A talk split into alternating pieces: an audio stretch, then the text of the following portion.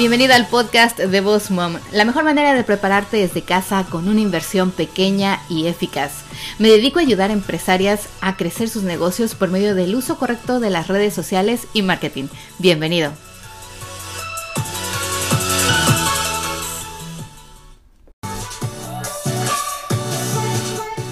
Hola, hola, ¿qué tal? ¿Cómo están? Bienvenidos aquí una vez más al podcast de Boss Mom, podcast para entrepreneurs o emprendedores como tú. Saluda Miriam Salgado una vez más aquí en un viernes lleno de éxito, de cosas buenas. Muchísimas gracias a todos los que nos han mandado mensajes directos, saludándonos, preguntándonos y diciéndonos lo que les gusta acerca de Boss Mom, de nuestros posts en Instagram, que han sido un éxito esos mini tutoriales que me encanta compartir con ustedes acerca de algo en específico donde les enseño a crear nuevas imágenes, a usar apps, a mejorar sus Instagram Stories. En fin, muchísimas gracias a todos ustedes por compartir, por comentar y por obviamente dejarnos saber qué es lo que más les gusta y lo que les funciona. El día de hoy tenemos el episodio número 73 y estoy muy contenta porque hoy voy a hablar de algo que me apasiona y es fotografía de producto. Les voy a compartir cinco tips para poder mejorar las fotos de sus productos y ya me sé en celular, en cámara, eh, como ustedes quieran, esas fotografías que toman de su producto para que obviamente puedan ponerlas tanto en sus redes sociales como en su website, en su blog, en todos lados. Y bueno, es que ya saben que yo a mí me apasiona la fotografía, el 90% de la información que entra a nuestro cerebro es visual y muchos sabrán que las redes sociales, bueno, son sociales, son redes y estamos ahí para conversar, pero siempre posteamos con una imagen o un video para poder atraer el ojo o capturar a esas personas que están haciendo el scroll en el feed y que obviamente pues ya no es como antes donde la gente se tomaba el tiempo de ver todos los posts. Hoy en día hay una cantidad inmensa de imágenes y de videos. Así que bueno, creando una buena fotografía, estoy segura de que a ustedes les va a ayudar a capturar mejor y más rápido el ojo de un posible cliente. La primera, el primer tip que les voy a compartir y que ya saben muchos de ustedes si han asistido a alguno de mis cursos o alguna de mis pláticas o incluso si eres mi alumno en alguno de los cursos de fotografía o de revolución a tu marca o incluso de Instagram, sabes que el primer tip que siempre les comparto y que es el mejor que les puedo dar es la luz. La luz natural básicamente es la que mejor les va a funcionar, sobre todo si eres una persona que va a hacer fotografías de sus productos en tu casa o en el lugar de trabajo y que obviamente a lo mejor lo vas a hacer con un celular. Posiblemente muchos de ustedes que me escuchan el día de hoy dicen, bueno, Miriam, yo eh, no tengo una cámara profesional o no soy fotógrafo profesional y quisiera hacer mejores fotos con mi teléfono. Ya sabemos que hoy en día los teléfonos tienen una lente pero maravillosa, o sea, graban videos en 4K, tienen esa imagen con ese sharp así que se ven súper, súper claros los detalles.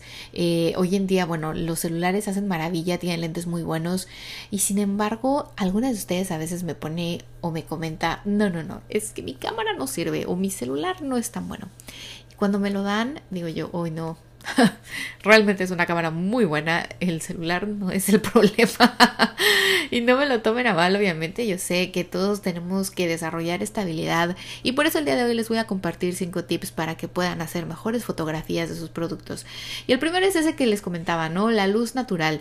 Debemos de aprender a ver la luz natural en todos lados. Y con esto me refiero no a que vayas y que pongas tu producto en el sol de hecho, tomar una fotografía a pleno sol es muy difícil con un celular y con una cámara. Sin embargo, bueno, no es imposible, pero podrías eh, hacerlo. Ya son otros detalles que entraríamos ahí después si fueras un fotógrafo. Pero si tú quieres tomar las fotos de tu producto, llámese unas galletas, una laptop, unos accesorios, unos aretes, eh, tu tu libreta, eh, tu celular, incluso si tuvieras una cámara fotográfica o si tuvieras otro celular para hacer fotos de tu celular, que muchos así lo hacen, eh, siempre tenemos que buscar el mejor lugar de nuestra casa, de nuestra oficina o del lugar donde vamos a tomar la foto, incluso en un café. En el blog post del día de hoy voy a tratar de compartirles ahí algunos ejemplos para que vean de dónde viene la luz, en dónde voy a tomar las fotos y qué tan de cerca de la ventana o el rayo de sol tengo que estar para poder tomar estas fotos con mejor claridad. Las ventanas son como nuestra mejor fuente de luz cuando hablamos de un lugar que es dentro, ¿no? Cuando es nuestra casa, nuestra oficina. Tenemos que buscar esa ventana que nos da la luz que necesitamos, más sin embargo que no entra directamente el sol. Porque directamente el sol no te va a funcionar porque te va a crear muchas sombras y después vas a tener una parte con mucha luz y una parte con mucha oscuridad o con mucha sombra. Y si no eres un fotógrafo profesional con una cámara buena que le sepa manejar a esto, no tienes un flash, no tienes un... Em, una forma de manejar esto, te vas a frustrar. Así que bueno, lo que yo te voy a recomendar es de que busques una ventana, tengas una superficie plana o una superficie accesible o buena donde vas a poder colocar tus productos para tomar esa fotografía.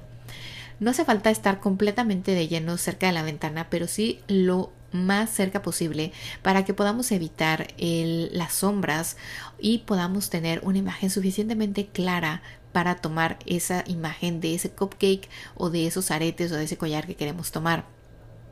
Ahora bien, muchos de ustedes van a decir, bueno, si entra la luz por un lado, del otro normalmente hay una pared o solamente tenemos una ventana en toda la habitación. ¿Qué podemos hacer para que obviamente disminuyamos esas sombras? Bueno, les he comentado, si ustedes han tomado cursos conmigo o si han ido a alguna de mis pláticas, les he eh, incluso enseñado estos tablones o estas cartulinas, estos cartones blancos que pueden ustedes comprar en cualquier supermercado, en cualquier lugar donde vendan papelería, en Walmart, en Target, incluso en estos de Office Depot, venden estos cartones blancos que a veces utilizan creo que los chicos para hacer exposiciones. Bueno, estos cartones son ideales para que ustedes puedan utilizarlos como un reflector, un reflector de luz. Asimismo van a evitar que esa parte donde está como escondida de la luz el producto quede iluminado de una mejor manera. En la foto que les voy a compartir en el día de hoy en el blog post lo van a poder ver visualmente y entenderme mejor a lo que me refiero.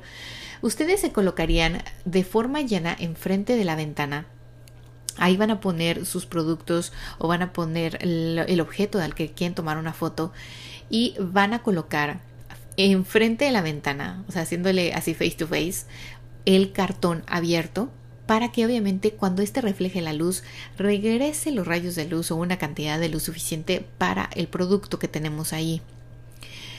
Ahora bien, otra cosa también es que ustedes tienen que tomar en cuenta la regla de tres o la composición. De igual forma, les voy a colocar ahí un ejemplo en el blog post para que me entiendan. Si ustedes tienen, eh, si ustedes ven su pantalla del celular y van a settings y van a cámara, pueden obtener el grid o la cuadrícula.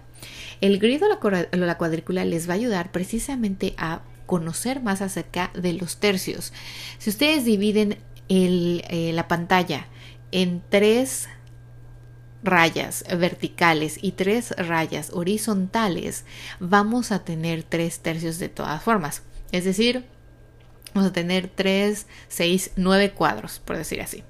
Dentro de estos tres tercios es bien importante que ustedes sepan que para poder hacer una buena composición, nuestro objeto principal tiene que estar en uno de esos tercios, ya sea hasta arriba, ya sea del lado izquierdo completamente, del lado derecho, hasta abajo o en el centro ocupando el tercio central.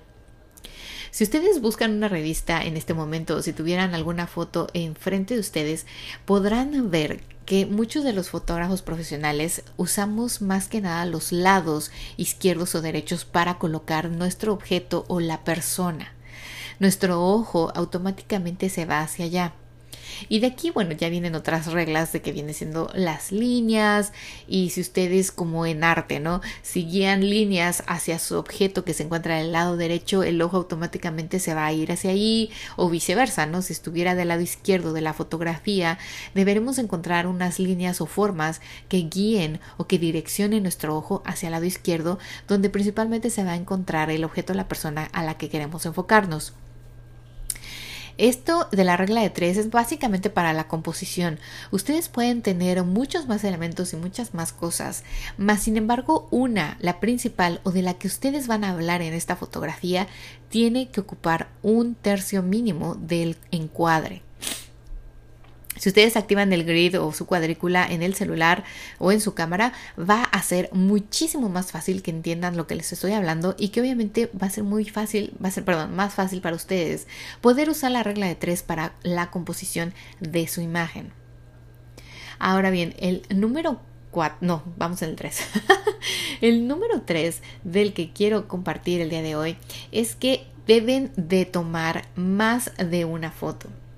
Muchos de ustedes se enfocan solamente en ir y tomar una fotografía. Ay, tengo mi taza de café y bueno, le voy a tomar una foto. ¡Pum! Ya sea de arriba, de abajo, de un lado, del otro. Y ya está. Lo que yo les recomiendo muchísimo cuando alguien incluso toma clases conmigo de fotografía es movernos. Movernos alrededor, tomar diferentes ángulos de ese mismo producto o de ese mismo objeto o de esa misma persona porque en diferentes ángulos y en diferentes posiciones vas a poder encontrar diferentes tomas y diferentes formas de expresar algo en tu fotografía. Recuerden que las fotografías se debe de transmitir algo, una historia, un sentimiento, un recuerdo, algo, cualquier cosa.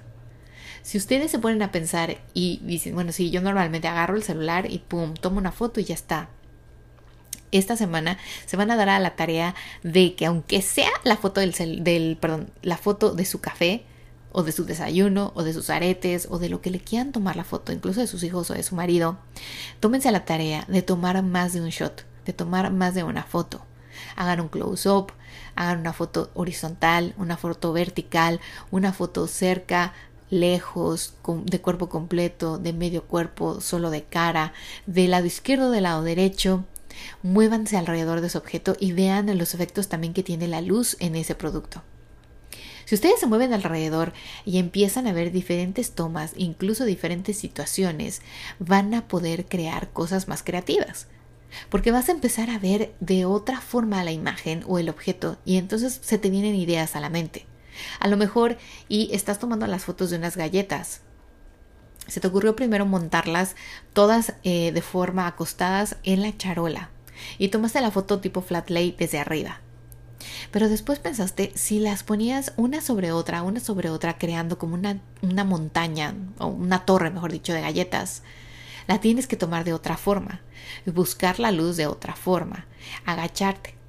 Y a lo mejor necesitarás un fondo algunas veces cuando estamos en la cocina no nos damos cuenta que incluso las charolas que utilizamos para hornear pueden ser un fondo específico y maravilloso para nuestra toma de galletas. Así que tómate el tiempo y esta semana te vas a poder, te vas a poner a tomar fotos, pero de diferentes formas, diferentes ángulos y con diferentes encuadres usando tu regla de tres y guiándote en la luz. El número cuatro es agregar props. Los props son aquellas cosas que vamos a agregar para contar una historia a nuestra fotografía. Es decir, en este caso, por ejemplo, estábamos hablando de tomar la foto de tu café. Si tú tomas la foto de tu café única y exclusivamente, se ve un poco pobre, como que le falta algo. Si nosotros a lo mejor adicionamos un pastel, la cuchara, un platito blanco abajo, una servilleta un poco desarreglada, ya contamos una historia. Tenemos algo muy diferente. Esos son los props, esos elementos que vas a adicionar para poder completar la historia de tu imagen. Cuando hablamos de fotografía de producto es todavía muchísimo más, más importante. Imagínate cuando una persona que va a tomar una fotografía para una hamburguesa, para el menú de un restaurante, solamente tome la foto de la hamburguesa o de la carne o del pan. Si te das cuenta, la mayoría de las veces se ve algo más, se ven las papas fritas, el refresco, el plato, incluso a lo mejor el fondo del restaurante. Tienes que pensar de esta forma cuando vas a hacer una fotografía. Muchas de ustedes o muchos de ustedes utilizan el flat lay para contar historias o para promocionar sus productos. Es fabuloso y me encanta. A mí los flat lays me encanta, se me hacen súper bonitos. Si me estás escuchando y no estás familiarizado con este término de flat lay, te voy a explicar. Vamos a abrir como un paréntesis aquí para las personas que no saben qué significa. El flat lay lo dice su nombre. Flat en inglés es completamente plano. Y lay es el layout, la forma en la que vas a arreglar las cosas que forman parte de esa imagen. Entonces, imagínate que vas a poner tu cámara o tu celular en la parte de arriba de la mesa y en la mesa, sobre la mesa, todos los elementos que van a contar una historia o todos los elementos que quieres tomar una foto. Sin embargo, uno siempre es el principal o uno es el que siempre va a ser nuestro objetivo principal. En este caso del flat lay, por ejemplo, de la fotografía de un café, si tú pones el café en la mesa, solamente el café, tu imagen queda muy pobre. Si la tomas de, de pie, con tu celular, viendo hacia abajo o sea, viendo completamente hacia abajo la imagen. Flat, completamente plano y desde arriba hacia abajo vas a tomar la foto. No te preocupes que en el blog post te voy a poner unos ejemplos para que entiendas un poco mejor. Ahora bien, si utilizamos props, nos va a ayudar muchísimo mejor a contar la historia y a que nuestra imagen sea más llamativa, tanto para nuestra website, nuestro blog, como para las redes sociales. Aquí en Mom tratamos de compartirles todas las herramientas que ustedes necesitan como emprendedores o empresarios para poder atraer más clientes a su negocio. Así que recuerden, entre más ustedes tengan herramientas para poder atraerlo mejor, Así mismo pasa con una imagen. Si ustedes tienen una imagen bien contada, con una historia bien contada, van a atraer la vista de mayor, de mayor número de personas. Así que bueno, ya saben, la número uno es la luz, la número dos, la regla de tres o la composición, la número tres viene siendo eh, cuántos shots vas a tomar, que no solamente uno, vas a moverte y vas a tomar de diferentes ángulos esa misma fotografía a ese producto. El número cuatro son los props, agregar todo. Y aquí en props también incluyo lo que viene siendo cosas adicionales que no tiene que salir completamente la imagen. Puedes cortar un poco de esos props lo único que siempre tiene que estar bien enfocado y bien ubicado en su encuadre es el producto principal. Y el número 5, por más simple que esto eh, ahora sí que resulte, sería nuestro fondo, el background. El fondo es bien importante y se los menciono y, y tenía aquí una duda entre decir el fondo y la edición, pero la de la edición vamos a hablar en otro día. Hoy vamos a hablar del fondo, precisamente uno de los tips que les quiero compartir para mejorar su fotografía. He estado observando que muchos de ustedes a veces no toman atención en ciertas cosas o situaciones. En este caso, si estuviéramos haciendo la foto de nuestro café y estuviéramos contando la historia de lo mejor posible, poniendo props adicionales y demás, algo que es bien importante es que te fijes que en el fondo a lo mejor no esté una persona que no pertenezca a tu fotografía, no esté a lo mejor el símbolo de éxito o de salida no se vea la puerta de los baños abierta. Trata de buscar siempre el mejor ángulo.